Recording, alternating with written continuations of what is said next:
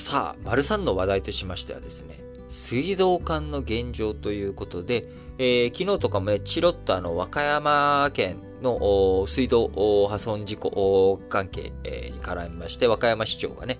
ボーナス返上240万円ぐらいでしたっけ、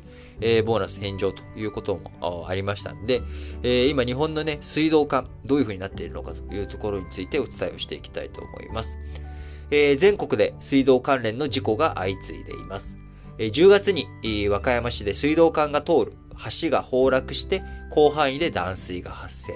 えー、10月7日に首都圏で震度5強を観測した地震でも、千葉県市原市の川に架かる水道橋の水道管から水が噴き出したということで、えー、水道管あ、いろんなところでね、えー、今老朽化が進んでおり、えー、どういうふうにしていくべきなのかという悩み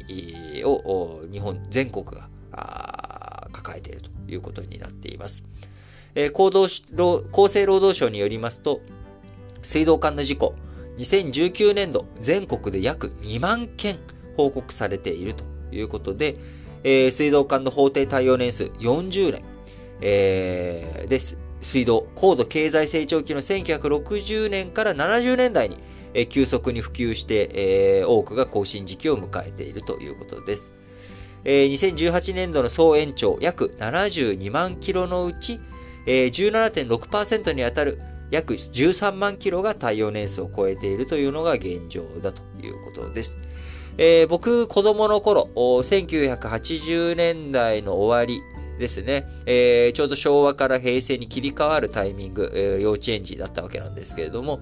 えー、僕が住んでた、まあ、品川のね、新馬場の方なんですけれども、えー、そちらで、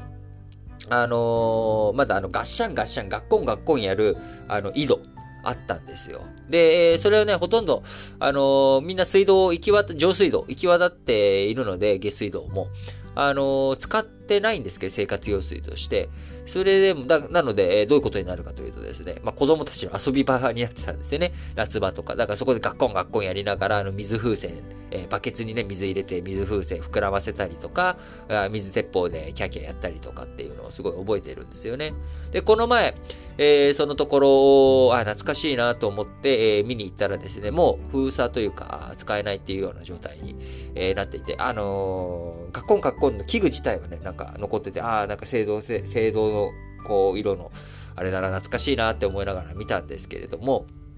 あのー、まあ、かようなほどにですね、もう、水道、井戸っていうものを使わずに、まあ、上水道、水道がね、整備されてということなんですが、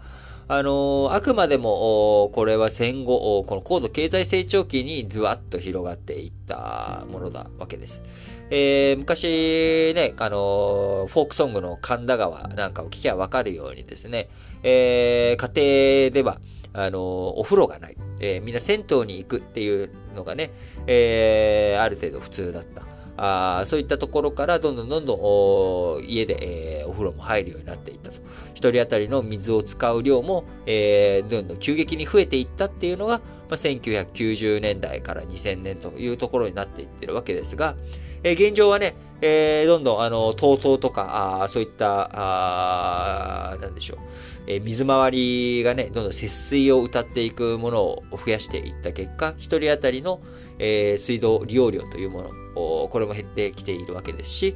人口減少、えー、人口も、ね、減っていくということもあり、えー、水道事業については、料金収入による独立採算性、えー、取ってるわけですけども、まあ、経営が苦しくなってしまっているということ。えー、そうなると、水道管の更新率、えー、こちらですね、2001年度、えー、全体の1.54%更新していったものが、えー、2018年度は0.68%までに低下ということです。まあ、対応年数40年っていうことを考えると、えー、まあ、毎年2.5%ぐらいはね、どんどん切り替えていかなきゃいけないのに、えー、全然、えー、追いついていないというような状態になっており、先ほど申し上げました通り、え、総延長約72万キロのうち17.6%に当たる約13万キロが、えー、対応年数を超えているという現状に至っているということです。えその他水道事業単品だけじゃなく、行政のスリム化とか、えあるいは段階世代の大量退職で、工事に必要な人材も不足しており、資金面でも苦しい状態、人材面でも苦しい状態というのが続いているのが水道事業ということになっております。大阪市では水道管の総延長約5200キロのうち、法定対応年数を超えた割合が2021年3月末時点で51%にも達しているということ。その一方、2020年度の水道事業収益は559億円で、ピーク時の1998年度から約4割減り、職員数も、えー、1975年度のピーク時の半分以下、えー、というような状態になっているということです。えー、まあ、こういったね、状況の中、あまあ、大阪市かなり厳しい状況にありますけれども、まあ、対策をに乗り出している自治体もあり、香川県では2018年に一つの県で一水道体制を導入ということで、えー、県内16市町の事業を統合し、県広域水道事業団に、えー、統合したということ。えー、あるいは福岡県飯塚市ではですね、来年2022年1月に水道料金平均35%の値上げに踏み切るということで、えー、各自治体、いろいろと対策対応を進めていくということになっております。えー、昔ね、日本、こう言われたわけですよね。日本人は水と安全をただだと思っていると。えー、豊富な水資源、えー、そして、えー、安全な社会というところでしたが、まあ、あの